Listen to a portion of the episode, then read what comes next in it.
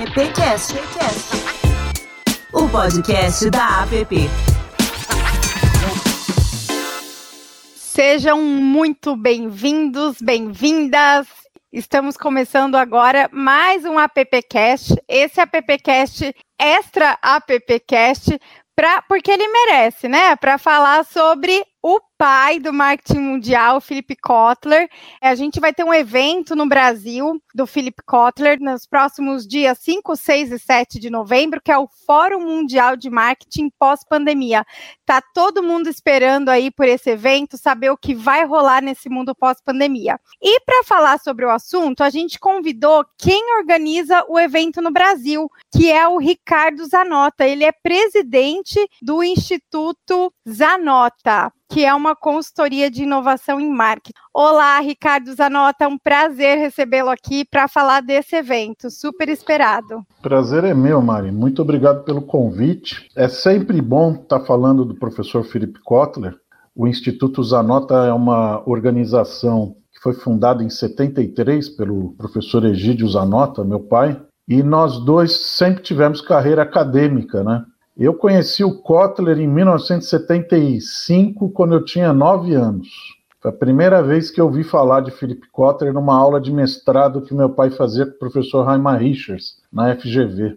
E para nós é uma grata satisfação estar tá podendo contribuir com o Kotler Impact Brasil. Né? O Kotler tem uma divisão aqui no Brasil, a CEO é a, a Yulenka Ventriglia, e ela nos contratou para organizar a estrutura do evento é online, né? Aqui no Brasil do, do EWMS 21, que é o Fórum Mundial de Marketing que o professor Kotler organiza.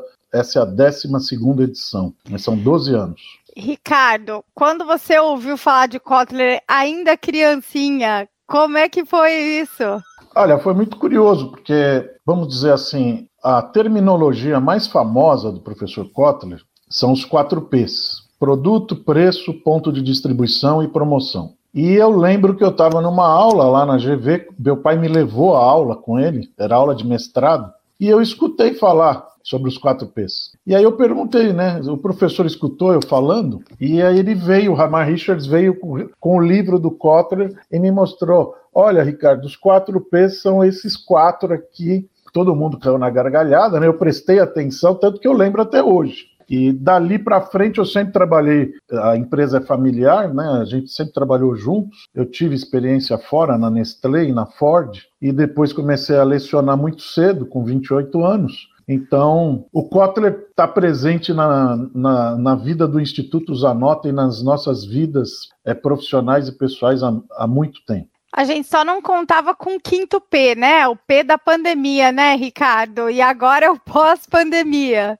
Mas você sabe que essa é a maior preocupação do evento desse ano, como vários eventos, mas é uma preocupação que o professor Kotler já vem desde 2011 preocupado com a questão do impacto social. Ele acredita que o marketing que ele ajudou a construir teórica e praticamente ele é realmente o pai do marketing. Não é porque hoje a gente representa o professor Kotler que eu vou exagerar, vamos dizer assim, na importância dessa, desse pesquisador, desse professor é, no mundo inteiro. Ele é o, o teórico mais adotado e ele ministrou consultoria para as principais empresas do planeta, levando essas práticas de marketing. Ele acredita que o marketing, como a gente conhece, como ele tanto disseminou, ele pode, e na opinião dele, deve se preocupar com além do lucro operacional a partir do atendimento das necessidades dos clientes. Né?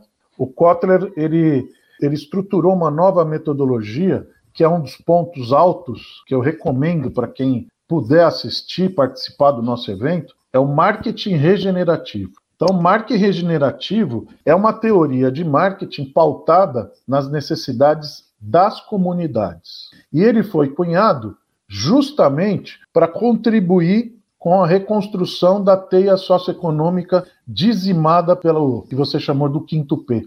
Essa daí eu nunca tinha ouvido, ficou muito bem colocado, viu, Mari? O quinto P da pandemia, ele estaria mais para a variável incontrolável de marketing do que para controlável, né? Os quatro P's a gente acha que controla os quatro P's, né? A gente chama de variáveis controláveis. O cenário, o macroambiente que influencia o comportamento dos mercados e dos consumidores são as variáveis incontroláveis. A pandemia é o resultado de uma variação da questão da natureza. Nós estamos expostos às questões naturais, normalmente o clima, né? Mais calor, mais frio, influenciam no consumo. Isso tem que ser estudado no marketing. Agora, as doenças, as pandemias, realmente eu estou com mais de 30 anos de carreira entre consultor, profissional de marketing, empresa e professor. Eu te confesso que eu não lembro de ter modelado nunca na minha vida um planejamento estratégico que a gente contasse com uma situação tão complicada, tão difícil como a que a gente ainda está enfrentando com relação à Covid-19. Ricardo, o tema desse ano é Olá Amanhã, construindo o próximo normal. E, né, de acordo com o Kotler, a Covid-19 vai estimular a transformação da economia do capitalismo tradicional para o capitalismo social. Quero saber de você como vocês vão convencer os brasileiros sobre esse capitalismo social, como você vê as empresas brasileiras, se elas estão preparadas para esse assunto. Olha, é uma questão de cultura organizacional e de cultura do país. Né? Os nossos valores, as nossas demandas, talvez a gente tenha um pouco mais de dificuldade de fazer essa leitura professor Kotler tem autoridade para chamar a atenção e mostrar os caminhos. Mas, como um, um, outro artigo dele muito importante, que eu gosto muito, que é o Pensar Globalmente e Agir Localmente, né, um, um artigo muito disseminado da, da obra do professor Kotler, a gente precisa olhar para o nosso cenário. A questão da pandemia, ela acirra um problema muito sério que é, não, não vem de agora, que é a distribuição de renda. A grande, a, o grande desafio é equacionar. É, quando a gente usa a palavra equacionar, parece que nós vamos resolver, né? Mas pelo menos mitigar as diferenças de classes sociais e de poder aquisitivo e distribuição de renda. É, é lógico que toda vez que alguém toca nesse assunto, todo mundo acha que a intervenção tem que ser do Estado, uma intervenção governamental. Mas o que faz acontecer é a iniciativa privada, é a sociedade civil organizada. É possível, né? Você pega aí a prática de sustentabilidade, governança corporativa, que tem sido tão disseminada nos últimos anos aqui no Brasil, o ESG, é, tem a ver com essa postura do Kotler do capitalismo social. É um termo que, para os economistas, ele choca. Né? Trabalhei 25 anos como docente da Faculdade de Administração da FEA da PUC. Me desliguei há pouco tempo, fiz minha rescisão em 2019. Eu tenho muitos amigos lá, grandes amigos. Né? Eu, eu entrei na PUC com 19 anos e saí com 52. 33 anos de universidade. Tá? É minha casa lá, sempre será estava é, aqui no, no, lado esquerdo do peito para sempre, né? Mas é, meus colegas economistas lá, eu já usei esse, esse termo, a gente teve grandes discussões e boas discussões. O conceito, você não vai conseguir nunca ter o equilíbrio do que seria o capitalismo social. A forma como Kotler coloca, ela tem um misto de um pouco de provocação, justamente para que as empresas prestem atenção, e um pouco de elevar o nível daquilo que pode ser atingido. Porque o que está sendo pedido é que as empresas entendam o seu contexto de ambiente de negócios para além das suas planilhas de lucro e de resultado financeiro. Parece fácil de fazer e parece utópico de executar, mas é, existem várias iniciativas no mundo mostrando que precisa ser feito alguma coisa muito importante e determinante para diminuir a linha da miséria que hoje beira quase 3,5 bilhões de pessoas no planeta. E aonde que se gera receita para melhorar a distribuição de renda? É nas empresas. Tudo bem, os impostos geram renda, existe uma tendência, né? Eu participei de uma discussão com a, o CDI na sede do Banco Mundial aqui em São Paulo, se não me engano, ali na Avenida Paulista, eu participei de um grupo que discutiu o relatório no final do governo Temer, fizeram um relatório da CDI sobre a realidade econômica do Brasil e o futuro do Brasil. O diretor da OCDE que apresentava era um francês, que era o responsável por Argentina e Brasil, não vou lembrar o nome dele agora, me desculpe, mas ele disse que o melhor da economia brasileira era o Bolsa Família. Sabe por quê? Porque ele mitigava a perversidade da distribuição de renda e diminuía, atenuava a questão da linha da miséria para uma boa parte da população. Eu não gosto de política que atenuam, mas não resolvem. Uhum. Eu não sou contra o Bolsa Família, mas eu acho que, ao invés do Bolsa Família onerar não, uma política de distribuição de renda que onere exclusivamente os cofres públicos, ela chega uma hora que ela fica insuportável para os cofres públicos, que vão ter que aumentar os impostos e, consequentemente, aumentar a distribuição de renda que ela está fazendo dessa maneira. Então, se a iniciativa privada criar um modelo em que as empresas já conseguem fazer essa mitigação e que isso continue trazendo lucro operacional para os negócios, é o que o professor Kotler está falando do capitalismo social. É quase utópico. Né? Já tive muitas conversas sobre isso. As pessoas que têm menos conhecimento sobre a economia, política, a questão do mundo dos negócios, acha que isso é totalmente descabível. Já começo até a enviesar a conversa achando que isso é uma conversa de esquerda por um lado. Já até me perguntaram, o Felipe Cotter virou comunista, Zanota? Eu falei, olha, eu não sei porque eu nunca perguntei isso para ele, mas não é porque ele está falando de capitalismo social que ele está dizendo que a teoria econômica precisa adotar os modelos socialistas ou comunistas de outrora. Eu acho que tem muita coisa boa que foi feita lá, que pode ser adaptada para uma realidade em que o próprio capitalismo volte alguns passos atrás e consiga olhar de forma consciente, que acho que essa é a palavra, é a consciência da realidade. Eu lembro quando eu era criança, minha avó contava do pós-guerra, da Segunda Guerra Mundial, a falta de alimentação, a falta de farinha de trigo, de comida, a dificuldade. Minha família eh, materna morava no interior de São Paulo, eh, na região de Pindorama, Catanduva, por ali. Minha uhum. avó disse que era terrível, foi terrível esse pós-guerra. Né? Minha, a, minha família paterna era do Rio Grande do Sul, lá da região de Pelotas. Também tiveram muitas dificuldades. Só que o que a gente está passando agora não é nem um pouco perto do que eles passaram lá, mas é Sim. próximo. E como nós somos classe média, média alta, a gente ainda consegue ter reservas e não conseguir, não sofremos o impacto direto do que está acontecendo nas, com as pessoas de menor renda. A, a palavra que me faltou agora há pouco, mas eu não acredito em política assistencialista para resolver. O assistencialismo ele traz uma questão muito grave que é você desmotiva a pessoa assistida a continuar a ser propositiva. Você se acostuma com aquele benefício e você tem mais dificuldade de evoluir.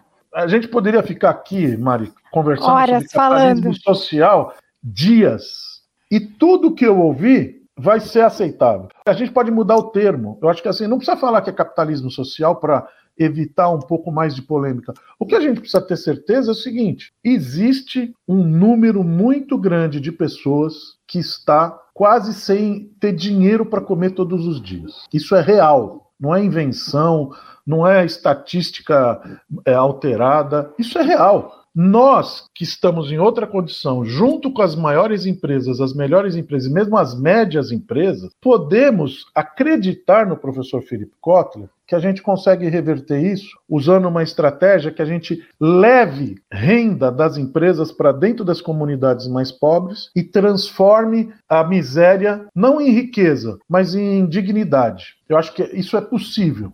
Parece utópico, mas é o que o professor Cotter está pregando. Muito bom. Ricardo, dentre os confirmados aí, são cerca de 100 palestrantes dos mais diferentes países, a gente tem representantes brasileiros, né? A Luísa Helena Trajano, o Paulo Lima da Trip e o Oscar Motomura. Qual que é o critério para que eles estejam aí entre esses 100 renomados palestrantes? Olha, não foi aqui o Brasil que decidiu, né? A gente fez uma lista de indicados e o critério para selecionar essa lista é que fossem é, profissionais, empreendedores ou empresários que tenham uma trajetória de sucesso inspiradora e que tenham na sua trajetória uma marca de ter preocupação com a transformação social, com o impacto social, com ações que vão além de ser beneméritas, né? ações que efetivamente causam impacto para a sociedade, assim como o professor Kotler está pregando com o marketing de impacto social. E aí chegaram esses três nomes, a Luísa Helena Trajano, sem querer dizer que um é mais importante do que o outro, mas a Luísa Helena Trajano, nos últimos dois anos, ela tem se destacado de uma forma que eu vou te falar. Eu olho para a trajetória dela olho para aquilo que ela está construindo e eu acredito que é possível fazer o que o professor Kotler está dizendo. E me dá orgulho de ser brasileiro, de ser reconhecido em outros países por uma mulher com a punjança, com a determinação e com essa capacidade de se preocupar sinceramente com problemas que ela nem precisaria se preocupar pessoalmente. Esse que eu acho que é a vocação do líder, sabe? Eu lembro que eu, eu, estudei muito liderança. Sabe qual é um dos maiores problemas da liderança, Mari? Quando qual? o cara passa 20 anos construindo a sua carreira, aí ele chega lá no topo, senta na cadeira de presidente, né, que é o, o alvo de todos nós executivos, senta na cadeira, aquela vista para Paulista, para Berrini ou para Faria Lima, uhum. pede para secretária fechar a porta, ele senta e faz ufa. Cheguei onde eu cheguei. Esse UFA é um dos fatores mais desmotivantes para continuar a carreira de alto executivo. E eu fui treinado para explicar para executivos dessa linha que quando você chegar no UFA e perceber que você está perdendo a motivação, os seus objetivos, procure um objetivo paralelo que você goste de fazer na sua vida particular. Pode ser um hábito de lazer, e aí seleciona aquele que é o que te mais tem apelo. Transforma isso num negócio. Escreve um plano de negócio. Isso eu aprendi nos anos 80. Uma consultora de headhunter peruana que fez uma palestra. Que, que ano que foi isso? 92, eu acho. A Aldebrecht ainda não tinha aqueles programas de gerente trainees pelo Brasil.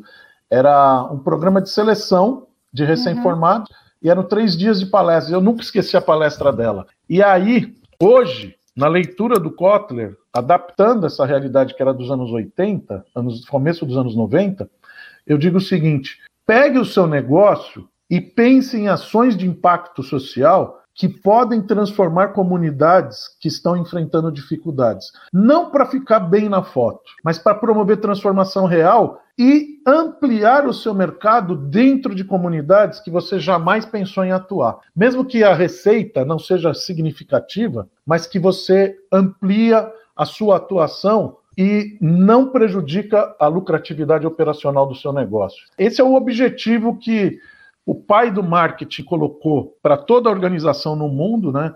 O Kotlin Impact tem escritórios em mais de 100 países.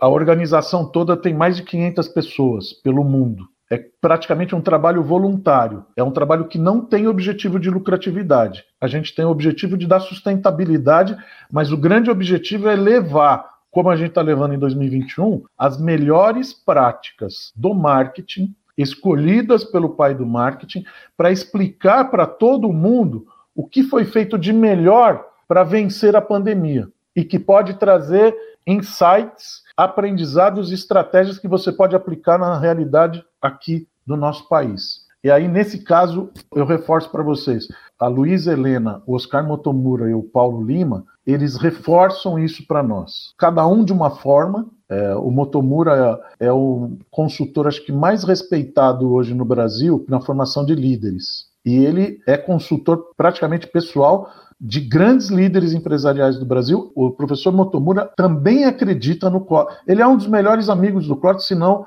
o melhor amigo do Kotler no Brasil hoje. E eu acredito também que ele seja conselheiro, consultor da Luísa também, né? Acho ele que eu já é. vi alguma live ele dos é, dois. Ele é. Não, pode, tenha certeza.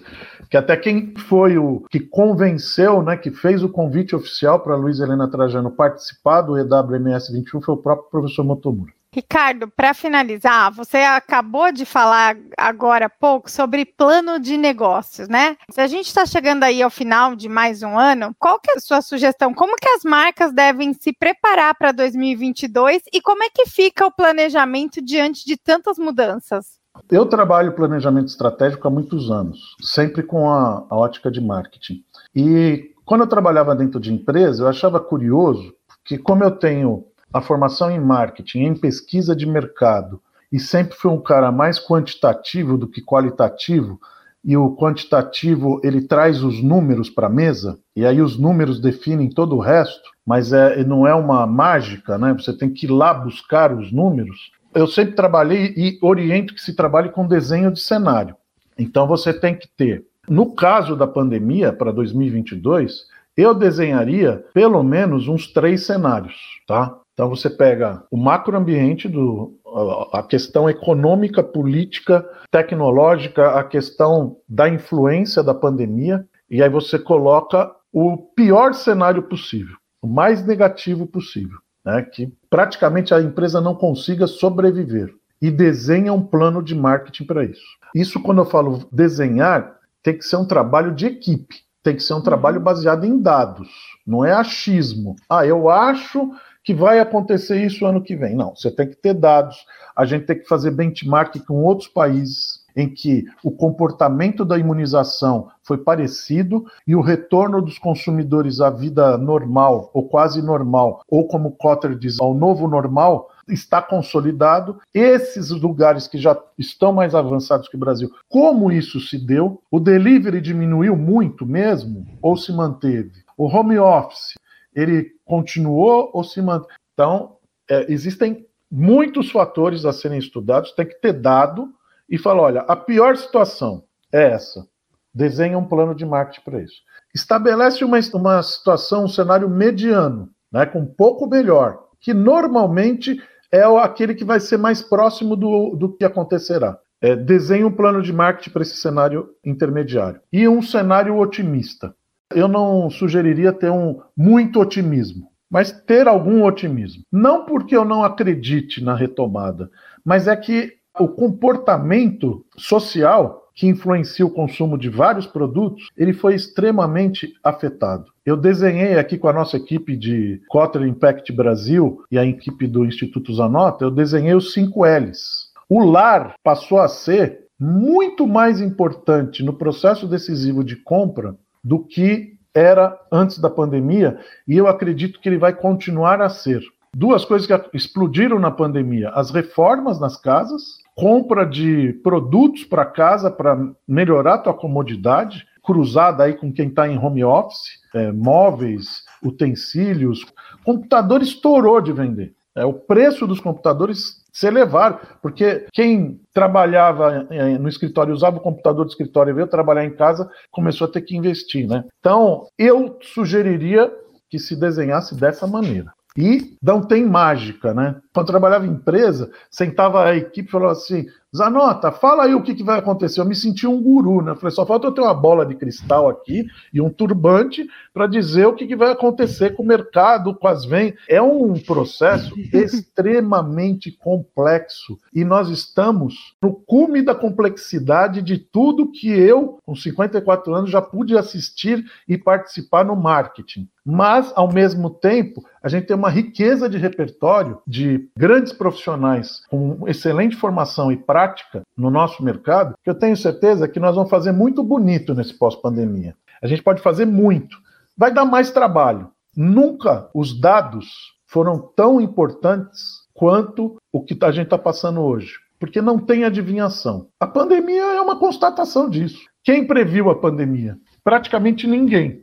É, para mais dicas, né, sobre o mundo pós-pandemia, tem que participar do Fórum Mundial de Marketing pós-pandemia, organizado por Felipe Kotler, no Brasil, de 5 a 7 de novembro. E esse evento conta com a parceria do Instituto Zanota, presidido pelo Ricardo Zanota, que conversou aqui hoje conosco. Agradeço aí o seu aceite de estar aqui com a gente, Ricardo, e desejamos para vocês um ótimo evento. Que é isso. Eu, eu que agradeço a vocês e estamos à disposição de vocês. AppCast, o podcast da App. Acesse appbrasil.org.br